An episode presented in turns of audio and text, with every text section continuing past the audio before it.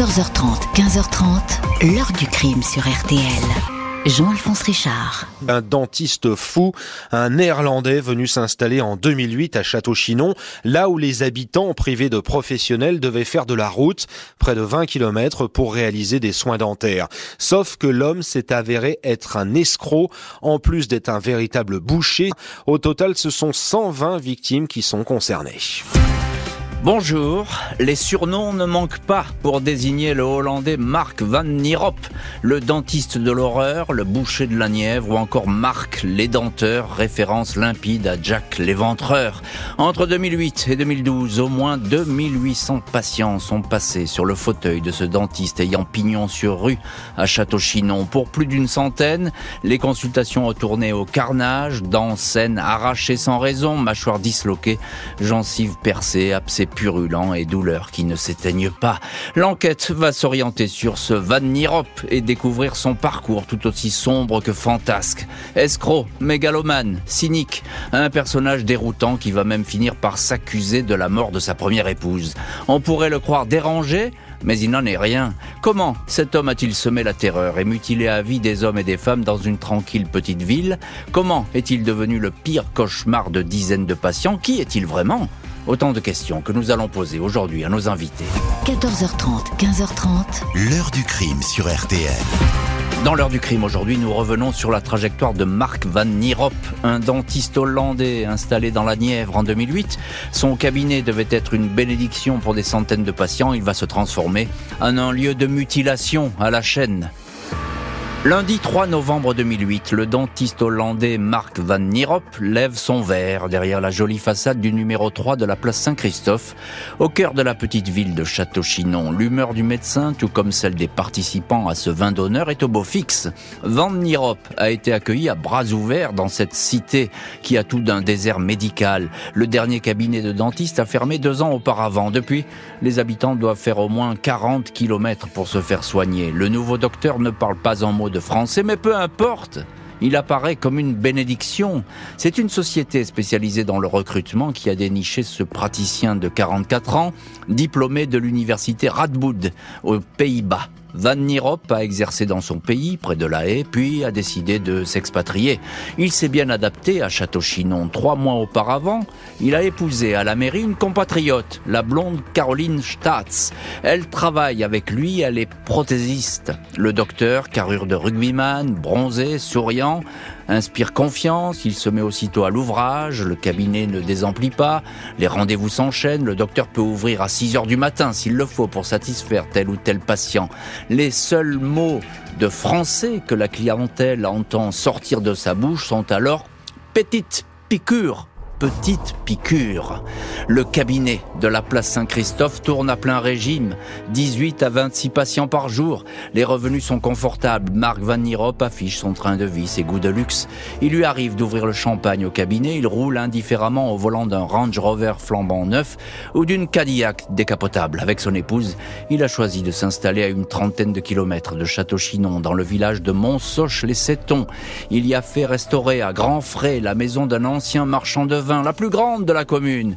Une piscine, une cave à vin, des dépendances. Il a la folie des grandeurs. Nous avions une cuisine de 120 mètres carrés. Cela ne sert à rien, mais il a imposé sa décision. Moi, je n'avais le droit que d'être d'accord avec lui témoignera un jour son épouse. Van Nierop voit toujours plus grand. Il veut ouvrir à Montsoche une annexe de son cabinet. Les travaux seraient pris en charge par la commune, mais le maire se méfie de ce personnage et il ne donne pas suite. Fin 2010, après deux ans d'exercice, le dentiste de Château-Chinon commence à susciter les premières interrogations des confrères de la région, confesse avoir récupéré des patients dans un état déplorable. C'était même plus un cabinet de dentiste, c'était l'usine, va déclarer Sylviane. Huit dents arrachées en un seul rendez-vous et la pose d'un appareil. Son hémorragie va durer trois jours. Un autre patient se présente chez un autre dentiste avec plusieurs dents arrachées, une prothèse posée dans la foulée, une infection causée par un bout de racine oubliée. Le docteur Van Nierop est au courant des rumeurs qui le concernent. Il évoque des ragots, des jalousies. Il n'empêche, la mauvaise réputation enfle. Nicole Martin, l'une des premières patientes, fait alors part de ses doutes auprès d'Élise, l'assistante dentaire de Van Nierop. Celle-ci lui répond qu'elle est loin d'être la seule à se plaindre. Nicole Martin rencontre alors d'autres patients inquiets. L'ordre des chirurgiens dentistes de la Nièvre est alerté sur de possibles surfacturations, de la publicité illégale. Le 16 mars 2011, l'ordre dépose plainte. Van Nierop est sanctionné par une simple interdiction d'exercer pendant huit jours, avec sursis. Tout le monde ignore alors que le dentiste a déjà été en Hollande, accusé de mauvais soins et de violence. Il a reçu un blâme et écopé d'un an de suspension. Et voilà donc pour le début des ennuis de Marc Van Nierop, de son vrai nom, Jacobus Marinus Van Nierop. On va voir d'ailleurs qu'il va jouer sur ses identités pour certaines escroqueries. Le masque va tomber, notamment parce que des dizaines de victimes vont bientôt apparaître. Mais on va voir tout cela euh, dans la suite de l'heure du crime. Bonjour Bertrand Hiverneau. Bonjour. Merci infiniment d'être aujourd'hui dans le studio de l'heure du crime et d'avoir accepté notre invitation. Vous êtes chroniqueur euh, judiciaire au journal euh, du Centre et auteur de ce livre, Le dentiste du Morvan, un fait divers glaçant sur fond de désert médical. Livre qui paraît aujourd'hui même, et on est heureux d'en avoir l'exclusivité sur RTL, merci beaucoup, qui paraît aujourd'hui même aux éditions de Boré dans la collection, collection Histoire et Documents. Alors c'est un livre où il y a absolument toute cette histoire qui est complètement effarante et vous en démontez les mécanismes parce que vous, euh, journaliste au Journal du Centre, vous avez suivi de A à Z cette histoire et ce depuis euh, le début. Alors il y a quelque chose, il y a un mot très intéressant dans, dans votre sous-titre, c'est désert médical. Euh, quand il s'installe, Van il est accueilli comme le Messie dans cette ville de Château-Chinon? Ah, certainement, certainement. Il n'y avait plus de dentistes à Château-Chinon depuis deux ans. Les collectivités avaient déployé des financements et des recherches tous azimuts pour, euh, pour trouver un nouveau dentiste. Ils se sont orientés vers un néerlandais car il y a une grande communauté néerlandaise dans le Morvan. C'est une mhm. particularité du pays où beaucoup de, de retraités du, des Pays-Bas viennent achètent des maisons, etc. Achètent des maisons, les restaurent et vivent leurs vieux jours euh, dans cette, euh, cette partie qu'ils apprécient particulièrement. Donc l'idée de recruter un dentiste néerlandais tombe sous le sens. Mm. Il saura parler à, à ses compatriotes qui sont là et puis il saura aussi prendre soin euh, des morvandiaux. On peut pas dire qu'il soit invisible, hein, Van Nierop. Il affiche ses goûts de luxe, on le voit partout, euh, il se montre. Effectivement, il, rentre totalement dans l'image d'Épinal du notable local. Enrichi voilà, il, est, il achète une grande maison et il l'améliore, il, il en fait un, comme un petit hôtel avec piscine, avec une grande terrasse. Il dîne en ville, il, euh, il invite, il sert des mains, euh, le notable, vraiment. Alors, euh, la, rumeur va circuler, évidemment. Il y a des personnes, bah, ça se passe pas très bien, et puis on discute un petit peu, etc. Le Conseil de l'ordre, il porte plainte en 2011. pourquoi est-ce qu'il il porte plainte à ce moment-là? Alors au départ, c'est ça qui est étonnant, c'est que la plainte ne porte pas sur des mauvais ben traitements aux patients, pas du tout. C'est des choses c'est des, des, règles de dentiste qui ont été euh, bafouées, mais des règles administratives. C'est-à-dire, il se fait appeler Marc Van Nierop. Sauf que son état civil, c'est Jacobus Van Nierop. C'est ça, son, son, véritable patronyme. Voilà. Et euh, il dira plus tard que Marc, c'est le prénom, euh, le diminutif que lui donnaient ses parents. Sauf qu'en France, la loi dit qu'on ne peut exercer que sous son vrai nom. C'est ça. Donc déjà, le Conseil de l'ordre tique là-dessus, ce qui mm. paraît après totalement anodin par rapport à ce qui va suivre. Euh, le Conseil de l'ordre tique aussi parce que euh, il y a de la publicité sur Internet, il y a une communication dans le journal et tout, et les dentistes sont très à cheval là-dessus. On n'a pas le droit de faire de la publicité pour l'un ou pour l'autre. Tout le monde est égal, zéro publicité. Donc, il y a procédure. il se fait un peu accrocher, c'est ça hein. Légèrement. Mais ça va mettre la puce à l'oreille quand même de la justice. Bonjour maître Charles-Joseph Houdin. Bonjour. Merci infiniment vous aussi d'être dans le studio de l'heure du crime. Vous êtes avocat au barreau de Paris. On vous connaît d'ailleurs dans l'heure du crime. Vous êtes déjà intervenu dans cette émission. Et vous êtes avocat des victimes de Marc Van Nierop. Alors, euh, la première question, là on est au tout début. Et il y a quand même quelque chose qui, est, euh, qui commence à être un peu infernal dans cette histoire. C'est que les victimes, elles ne se connaissent pas. Personne n'ose parler de sa douleur finalement entre elles. Absolument. la difficulté pour les victimes, c'est qu'au début, elles sont toutes seules.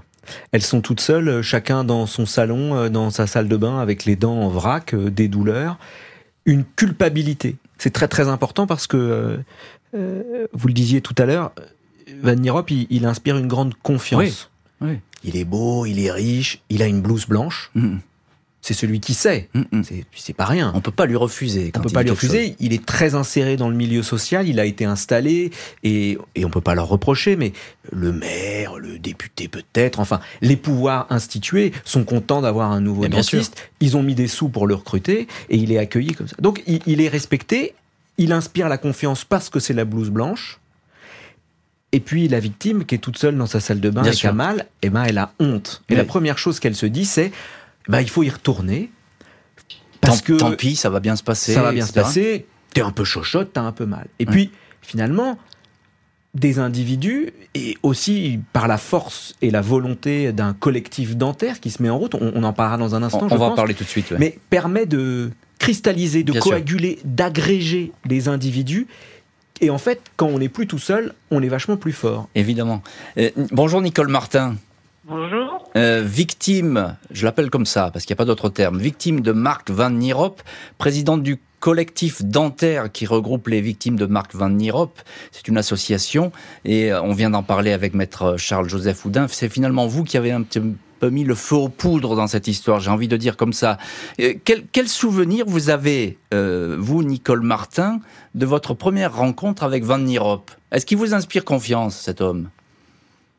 Dès la première fois, il m'a inspiré confiance. euh, un superbe cabinet, quelqu'un qui qui marquait bien et comme disait Maître Houdin, avec la blouse blanche, donc le savoir. Donc on ne se posait pas la question de pourriez-il avoir un doute dans ses soins. Bien, C'est avec le recul qu'on peut se dire que en sortant, on avait déjà un rendez-vous pour le lendemain, alors qu'on vient que pour un plombage. Euh, une forme de harcèlement, si vous voulez, sans arrêt, sans arrêt, Ouais, de ouais. peur de perdre un patient. Euh, à la sortie, il y avait forcément la secrétaire qui avait la carte, la carte vitale pardon, qui la rendait et qui donnait un rendez-vous. Hmm, hmm. Voilà. Et donc avec le recul, euh, je pense qu'on s'est tous laissé avoir. On s'est tous laissé euh, embobiner dans son système, qui était évidemment, euh, qui été loin d'être anodin pour lui et pour nous. On faisait confiance totale à la blouse blanche, jusqu'au jour où ben, j'ai eu très mal. Mm. Je me suis dit il y a quelque chose qui ne va pas et que Élise euh, que j'ai contactée m'a dit que j'étais pas Oui. la seule et je me suis dit là il faut faire quelque chose. Oui, alors Nicole Martin, justement, euh, vous rencontrez Élise, c'est l'assistante d'enquête dentaire de, du docteur. Elle vous dit, bah oui, mais vous n'êtes pas la seule, etc. Quand vous rencontrez d'autres patients, que, que vous échangez comme ça, en fait, vous souffrez tous euh, presque des mêmes mots, j'ai envie de dire. Tout à fait, à des stades différents, mais tout le monde a, souffre des mêmes mots et se pose la question de savoir qu'est-ce qu'on va faire, Ah oui. comment va-t-on faire. Mm, mm, Donc, euh, entre-temps, nous étions quand même plusieurs à avoir dit stop mm. à, à Monsieur Van Nierop. Euh, Pour dire stop à Van Nierop, j'ai demandé à mon mari qui m'accompagne. Avec le recul, je me dis c'est que j'avais quand même peur de sa prestance. Mm. Il n'était pas du tout content quand je lui dis bon c'est bon, je cesse, Euh, je ne continue plus avec vous, c'est bon. Après le Conseil de l'ordre, la justice va s'intéresser à ce Hollandais dont tout le monde commence à parler. 4 avril 2011, le procureur de la République de Nevers emboîte le pas à l'ordre des chirurgiens dentistes de la Nièvre.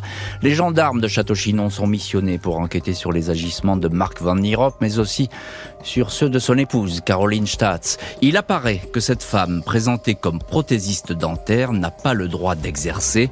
Elle n'a pas le bon diplôme. Elle ne dispose que d'un brevet obtenu en Thaïlande. Un patient témoigne. Elle s'est occupée de mes caries. Plus tard, dentiste s'est aperçu qu'elle avait oublié une compresse dans le trou.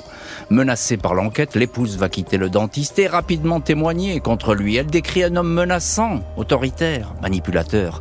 Elle affirme que Van Nierop facture des soins imaginaires pour toucher plus d'argent de l'assurance maladie. Elle précise que c'est pour ce même genre de malversation qu'il a dû fermer son cabinet aux Pays-Bas. Le praticien est soupçonné d'avoir arnaqué la sécurité sociale, les mutuelles, en jouant sur ses différents prénoms, Marc ou Jacobus, selon les facturations. Soins imaginaires, règlement en espèces, mais aussi destruction de dents saines.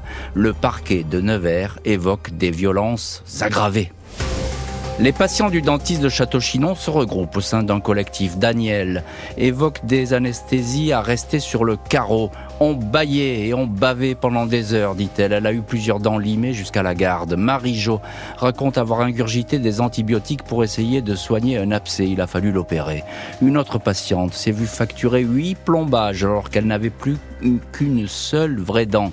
Un agent technique de 58 ans s'est retrouvé avec une bouche impossible à fermer. Van Nirop avait modifié l'agencement des mâchoires pour égaliser. Il a limé les dents saines du dessus.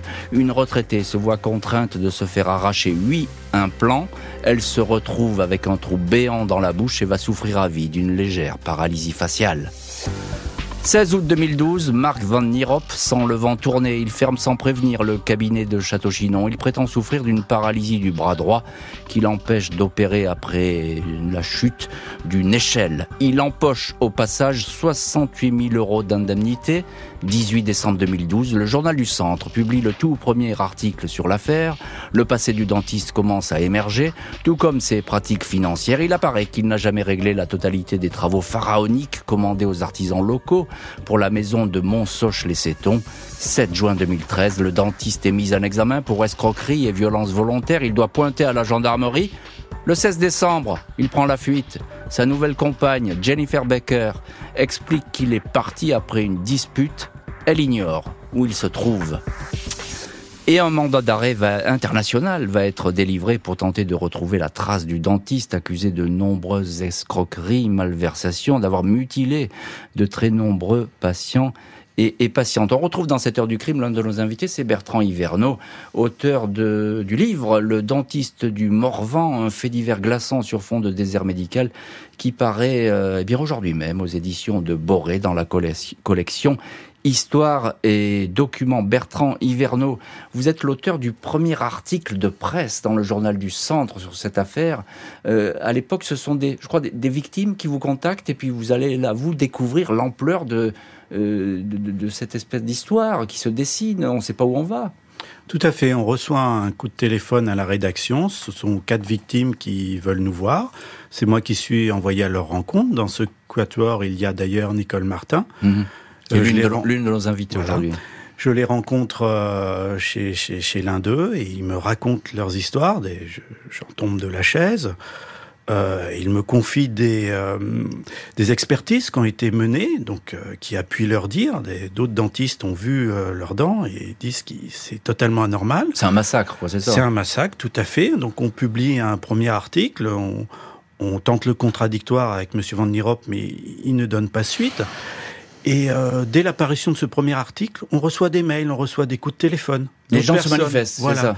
Et pareil du côté des, de ces quatre victimes, elles voulaient en trouver d'autres. Eh ben le téléphone n'arrête pas de sonner. Il y en a mm. plein, plein, mm, plein. Mm, et là, vous, vous réagissez comment? Vous, tombez les nues parce que c'est une affaire qui pendant deux ans est restée comme ça, dans le secret, dans la confidentialité? Avant, avant qu'elle ne nous contacte, on n'a rien su. les, les, gens en parlaient, mais dans leur entourage proche. C'est ça le bruit s'arrêtait rapidement parce que, comme l'a évoqué euh, tout à l'heure Maître Oudin, le, sentiment de honte l'emportait et on préférait taire cette affaire. Mm. Donc on en parlait à la limite à, son épouse, à son cousin, mais pas forcément à son voisin, et ça ne, nous est jamais venu aux oreilles à nous. Donc quand ça arrive comme ça, d'un coup, pendant quatre ans, il y a eu un boucher à Château-Chinon, oui, on, on entend des hein. C'est un choc, évidemment, dans cette petite ville où tout le monde se connaît. Maître Charles-Joseph Houdin, vous défendez, vous, les, victimes de Marc Van Nierop.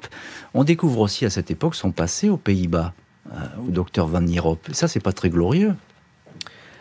Alors, absolument. Les choses, la pelote se, dévide. C'est ça. Hein les victimes parlent, elles se parlent, elles se parlent entre elles, elles parlent aux journalistes, elles parlent euh, à la gendarmerie. Alors sur ce sujet, il faut le rappeler, hein, c'est difficile les premières plaintes parce que les gendarmes ne veulent pas les prendre.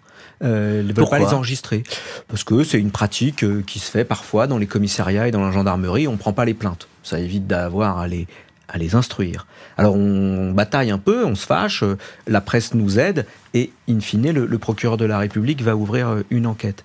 Et puis on découvre Et les victimes, elles restent pas inactives. Hmm. Euh, on l'a dit, il y a des Hollandais qui sont ses propres victimes. Euh, il avait pas, euh, il faisait pas le tri. Il, Hmm. il faisait du mal à tout le monde, y compris des, des Hollandais. Et on, on découvre notamment que, au-delà des questions des prénoms, en Hollande, il avait été interdit d'exercer.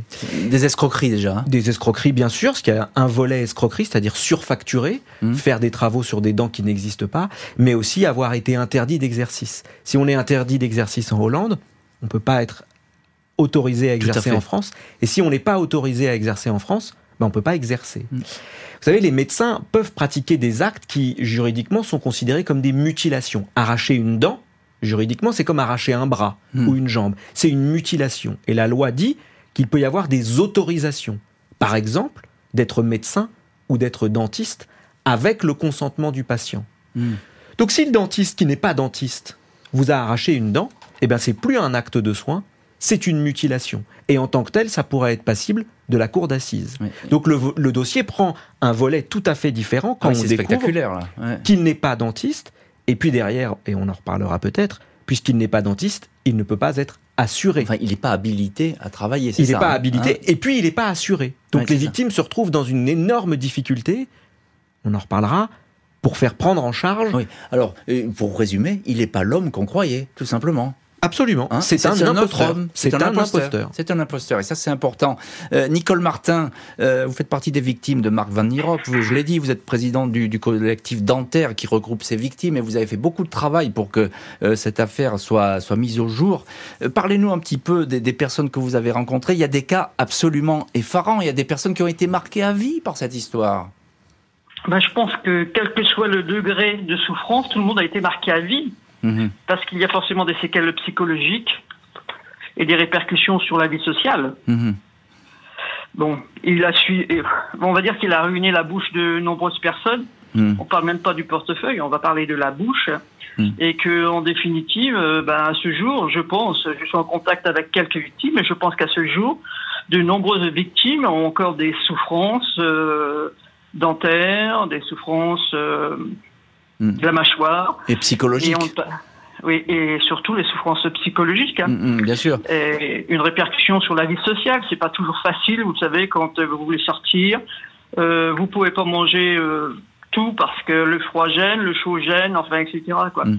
Et je pense que toutes ces personnes, euh, elles n'oublieront jamais. c'est Bien ce qu'il faut dire. Euh, encore un mot, Nicole Martin. Quel accueil vous avez eu, vous, auprès des, des gendarmes, auprès des autorités, auprès de la justice? Est-ce qu'on est-ce qu'on vous a cru au début? Quand Maître Houdin et Bertrand disaient que nous avions un sentiment de honte, si vous aimez mieux, parce que nous n'osions pas en parler.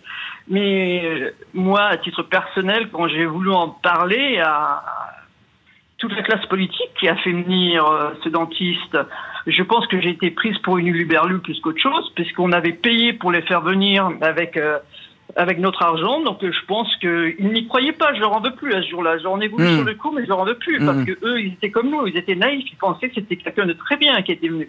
Hmm. Et donc au début, euh, il y a eu une mauvaise écoute. On ne nous a pas cru. Le premier à nous croire, après, quand il a vu que ça prenait une telle ampleur et que je ne lâcherais pas, que nous ne lâcherions pas et que nous allions créer ce collectif, le maire de Château-Chinon de l'époque a changé totalement.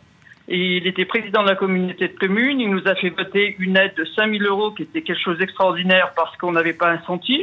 Mm. Et après, il a fait tout ce que nous voulions. euh, enfin, il était au petit soin pour nous. Pour l'instant, le Hollandais a pris le large. La France veut le juger. C'est au Canada qu'on va retrouver sa trace.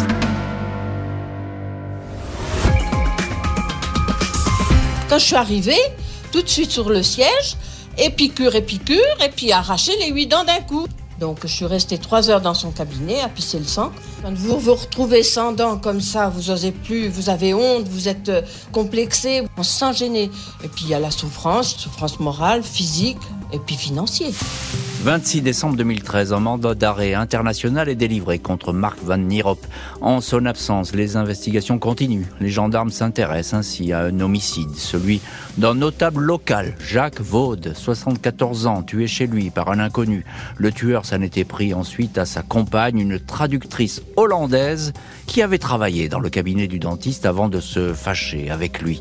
Van Nierop avait été interrogé sur cette affaire avant qu'il prenne la fuite à l'étranger. Il avait démenti toute implication. Il va rester plus ou moins soupçonné jusqu'à ce qu'un saisonnier bulgare soit arrêté. Et avoue le crime.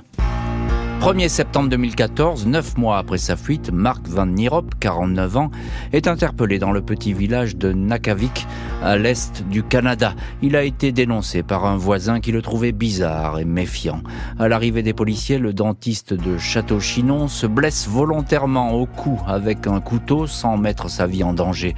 Il refuse l'extradition vers la France et livre une révélation spectaculaire. Chez moi, en Hollande, en 2006, j'ai tué ma première femme.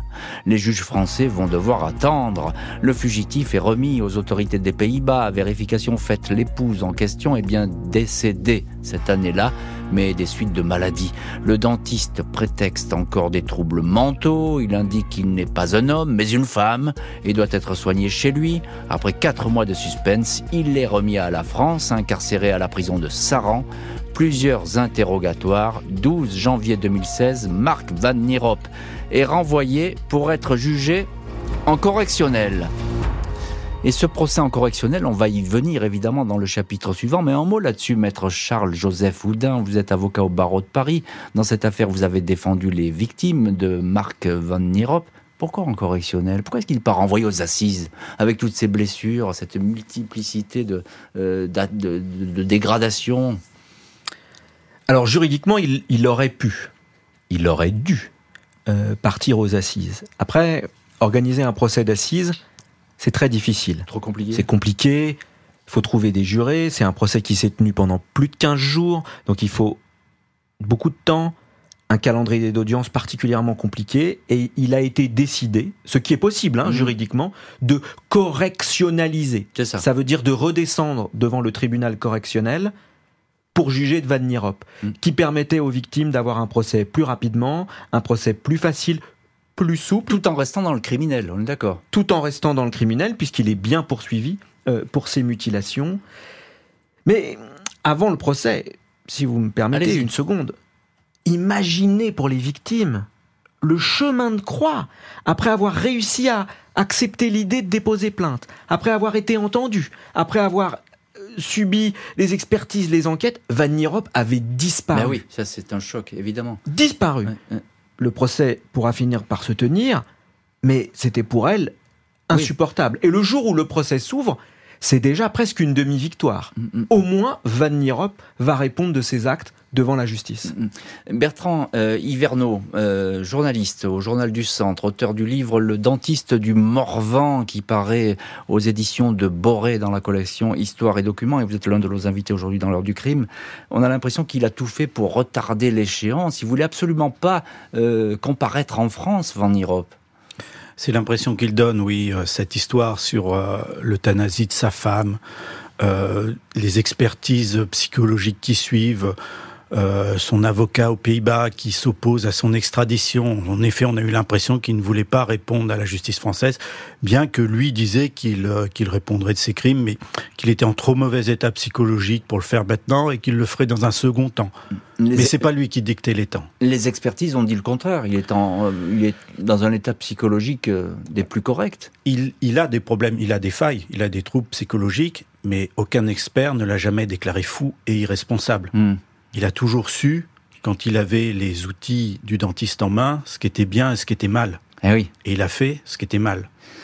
Nicole Martin, euh, victime de Van Nierop et présidente du, du collectif euh, dentaire, c'est une association qui regroupe les, victimes. Je suppose qu'à l'époque, lorsqu'il y a cette arrestation au Canada, vous êtes soulagé. Ce que disait Maître Houdin, hein, vous avez attendu, vous avez vu qu'il s'envolait, cet oiseau-là, et là, vous, je suppose que ça va mieux.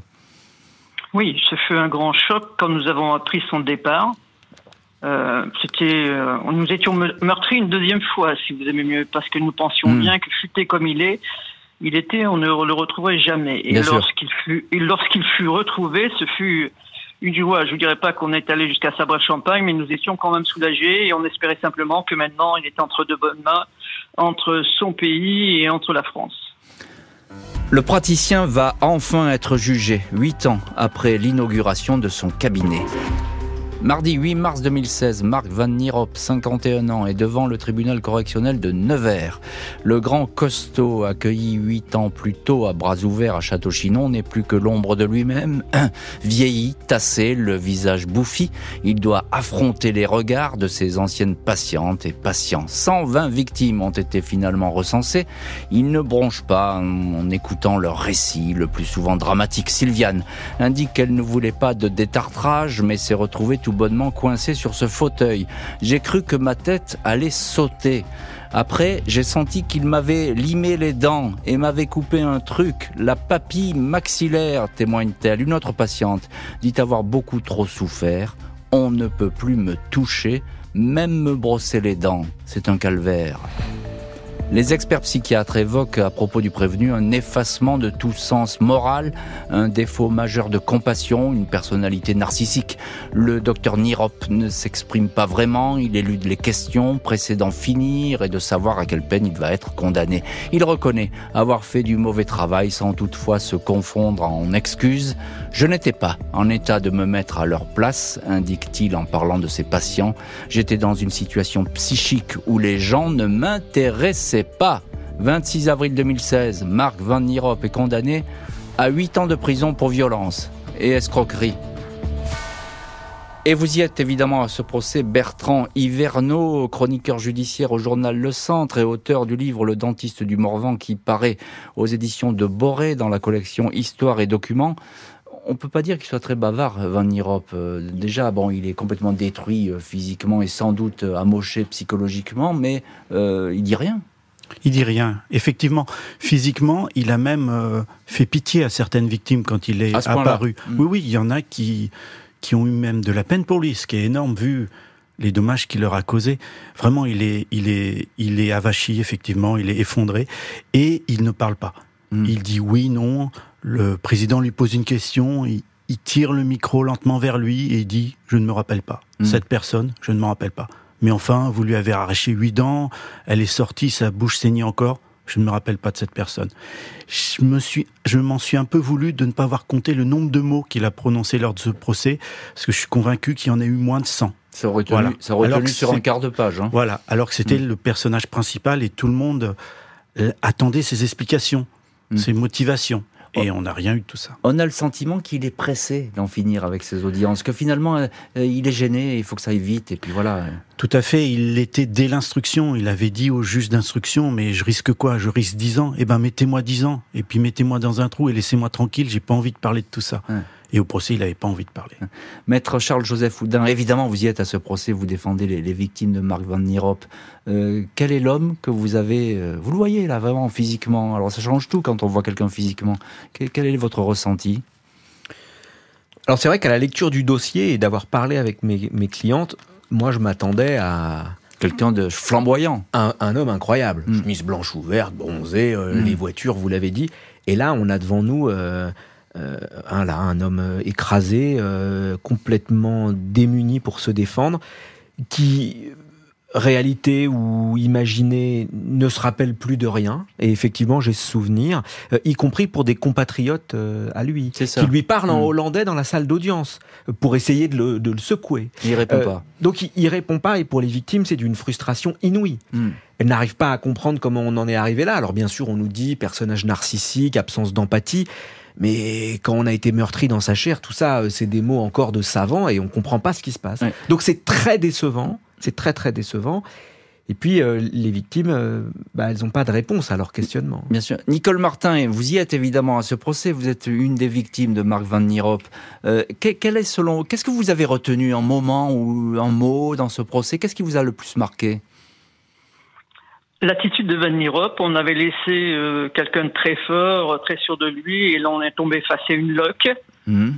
Et le peu de vocabulaire employé, euh, pas de compassion et pas de commentaires. Mhm. Voilà, c'est tout. Euh, on ne l'intéressait absolument pas. On ne savait pas s'il était au procès ou pas. On ne l'intéressait absolument pas. Hmm.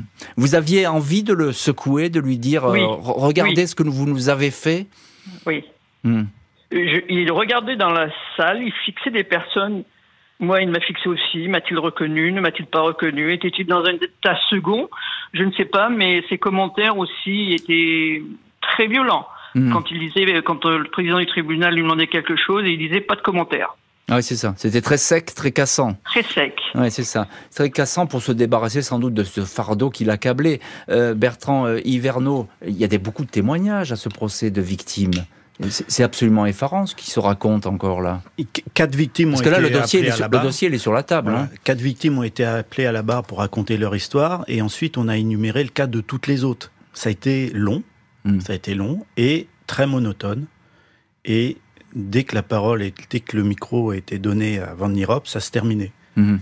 Donc c'était une longue impasse ce procès. Mais sur les, les douleurs, en, en- etc., ça, il y a des descriptions qui sont presque insoutenables hein, dans le dossier. Exactement, oui, oui, il y a des passages vraiment. Enfin, on est dans le dans le film d'horreur. Une une une patiente qui a qui a une infection des gencives, euh, qui est prise en charge euh, très tardivement, qui doit aller aux urgences et aux urgences ils lui disent, Madame, euh, on va être obligé d'intervenir au chalumeau chirurgical. Ils lui ont euh, mis du chalumeau chirurgical sur la gencive pour le débarrasser de son infection parce que sinon elle allait y passer. C'est incroyable. Mhm. Chalumeau chirurgical. Oui, oui. Ça a été un des cas les plus, les plus frappants. Il y a eu aussi ce, ce patient. euh, alors lui, il n'était pas au procès, il n'y a pas eu de suite pour lui. Euh, on ne sait pas trop pourquoi. Euh, si- peut-être malheureusement est-il mort, ou peut-être juste il n'a pas souhaité déposer plainte comme beaucoup d'autres. Mais lui, il a eu un cancer de la bouche. Hmm. Il allé consulter le docteur Van Nierop et le docteur Van Nierop n'a rien fait. Alors qu'il avait euh, un cancer euh, sur le palais de la taille d'une pièce de monnaie. Et il n'a rien fait. Et c'est le dentiste de la CPAM, quand celui-ci a demandé à voir des patients de Van Nierop, il a reçu ce monsieur et il a tout de suite euh, appelé Van Nierop, il faut le recevoir, il faut traiter ça, sinon ce monsieur va mourir. Et Van Nierop n'a pas réagi et ce monsieur a été envoyé en oncologie en toute urgence. Condamnation définitive, peine qui sera finalement exécutée en partie en Hollande. Mark Van Nierop, transféré en 2017 à sa demande dans une prison néerlandaise et apte en 2023 à une libération conditionnelle. Après sa condamnation, il n'a plus jamais fait parler de lui. Les victimes avaient longtemps redouté de ne percevoir aucune indemnisation dans cette affaire. Le dentiste affirmant qu'il était insolvable. Les indemnisations ont pourtant été versées 5 000 à 40 000 euros. 45 patients et patientes avaient été considérés par le tribunal et les experts comme des mutilés. Avant le procès, l'avocate de Van Nierop assurait que ce dernier n'était en rien le personnage horrible que certains ont décrit. Un expert psychologue affirmait de son côté que le dentiste savait pertinemment qu'il allait créer une souffrance qu'il refuserait de soulager ensuite. Et avec une telle phrase, on peut s'interroger s'il n'y a pas une part de sadisme chez, ce dentiste. Euh, Bertrand Hiverneau, je vous pose la question, euh, journaliste au Journal du Centre, auteur du Dentiste du Morvan, qui sort aux éditions de Boré dans la collection Histoire et Documents. Je vous conseille la, lecture de ce livre parce qu'il y a absolument tout dans cette histoire qui est effectivement effrayante et, et glaçante. Est-ce qu'il y avait de la perversité, perversité pardon, chez, chez Van Nierop Peut-être. Je, je, je ne saurais dire. Je ne suis pas, je ne suis pas psychiatre. Hmm. Euh, il savait qu'il faisait du mal et il continuait à le faire. Il, on aurait même dit qu'il avait besoin de le faire. Alors, quel était son motif? Est-ce que c'était juste gagner de l'argent? Parce qu'il dépensait énormément d'argent. Mm. Il y a gagné énormément d'argent avec ce cabinet. Donc, est-ce que c'était le seul mobile? Peut-être, mais peut-être pas. Parce que quand les psychologues et les psychiatres ont examiné son passé, ils ont examiné sa famille et il avait une relation complexe avec ses parents, notamment avec sa mère, qu'il détestait. Et un psychiatre est, notamment venu dire qu'il, en quelque sorte, euh, se vengeait de sa mère dans la bouche de ses patients. C'est une explication assez euh, incroyable, mais euh, psychologiquement, ça se tient. Il avait besoin d'être, euh, de devenir le maître, De dominer, c'est de ça dominer la personne. Et quand la personne ouvrait sa bouche devant lui, il était le maître. Il Mm. faisait ce qu'il voulait. Mm. Et, qu'elle ait mal ou pas, il n'en avait rien à faire. Et, vous en avez parlé, l'empathie, c'était totalement étranger. ensuite, il semble désintéressé totalement. Totalement. Hein. il l'a dit, il l'a dit durant l'instruction, il l'a même dit au procès. Il, il détestait que ses patients gênent. Il ne le supportait pas. Il expédiait les soins quand les patients venaient se plaindre parce qu'ils avaient mal. Il ne voulait pas les entendre. La phrase clé du procès, euh, c'est celle-là. C'est les gens ne m'intéressaient pas. C'est ça. Voilà. Leurs plaintes ne m'intéressaient pas. Et le psychiatre a été jusqu'à dire que les, les plaintes de ses patients lui rappelaient les plaintes de sa mère qui avait été euh, beaucoup malade quand il était jeune et que euh, lui, en tant qu'enfant, il était, il était fils unique, mais il serait passé, il aurait été ignoré par ses parents à cause de la, maladie de sa mère et il a grandi comme ça, sans amour, et que euh, les plaintes des patients lui rappelaient les plaintes de sa mère et, mm. quelque part l'énervaient et, le poussaient à faire ça. Alors c'est une explication euh, qui va loin, on n'est pas dans la tête de la personne, mais quelque part ça, ça se tient. Oui, c'est extrêmement intéressant effectivement parce que ça peut, ça correspond en tout cas à cet état d'esprit euh, qui est assez troublant avec ces gestes répétés et ces souffrances répétées. Maître Charles Joseph Houdin, avocat des victimes de Marc Van Nierop. Euh, elles ont finalement euh, obtenu compensation, les victimes. Là, je parle sur le plan financier, parce que ça n'a pas été simple. Je vous pose la question, c'est pas. Globalement, oui. Hum. Alors, euh, que vous le sachiez, c'est pas fini. Il nous reste un dossier actif d'une patiente qui n'a pas encore été complètement indemnisée. Mais ça n'a pas été simple. D'abord, hum. je vous l'ai dit, comme il n'était pas médecin, il ne pouvait pas être assuré. Et comme il avait menti à son assurance, il avait essayé de faire croire qu'il était dentiste, l'assurance a refusé d'indemniser. Et effectivement, la justice a mis hors de cause son assurance. Lui, insolvable, alors qu'il gagnait très très bien sa vie, il avait absolument mangé tout ce qu'il avait pu gagner ou cacher, on n'a jamais su. Et la seule solution qu'on ait eue, c'est de se retourner vers des mécanismes assez euh, complexes qui s'appellent la CIVI, la commission d'indemnisation des victimes, qui permet de faire payer un fonds de garantie lorsque les responsables d'une infraction sont insolvables. Mmh. Et effectivement, les victimes ont été indemnisées. Non, ce qui est, ce qui est une bonne chose. Euh, Nicole Martin, un petit mot là-dessus. Euh, victime de Marc Van Nierop, et vous n'êtes pas seul puisqu'il y a eu 120 victimes euh, identifiées. il y a eu ce soulagement après le procès, je suppose, cette condamnation. Aujourd'hui, comment vous, vous vivez tout ça? Vous avez du mal à en parler ou bien le temps est passé? Disons, être reconnu victime est déjà le début de la cicatrisation. Hmm. C'est déjà un grand pas. Mais euh, même dix ans après, euh, les souffrances sont les mêmes. Et je pense que je suis pas la seule à éprouver toujours hmm. autant de haine. Puisque quand on est dans la haine, on peut pas pardonner. C'est quelque chose. Je ne lui pardonnerai jamais, hmm. jamais, de nous avoir euh, détruits moralement, certes, psychologiquement, physiquement, puisque à cause de lui, en a des souffrances euh, dentaires perpétuelle et puis psychologiquement de s'être fait avoir, de s'être moqué de nous.